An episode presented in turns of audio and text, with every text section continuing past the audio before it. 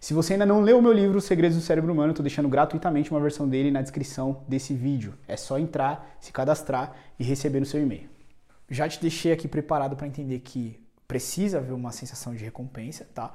Mas existem algumas formas. Uma delas eu já comentei, que é você deixar claro racionalmente, né, qual é a recompensa que você vai ter aprendendo aquilo.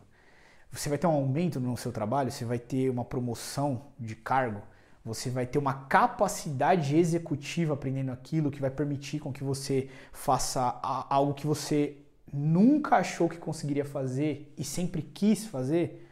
Olha só, essa percepção racional, ela é um, uma ferramenta interessante para você perceber qual vai ser a recompensa de se forçar, se dispor e executar esse esforço cognitivo de recuperação.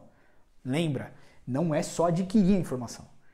Talvez a maior parte da importância é, do processo de aprendizado esteja justamente no processo de recuperação. Então, a parte de adquirir informação é mais fácil. Hoje você acha informação em tudo que é canto. Né? Na internet você encontra muita coisa de valor é, gratuita ou paga. Você encontra muitas pessoas ensinando o que elas sabem, coisa que há algumas décadas atrás você não encontrava.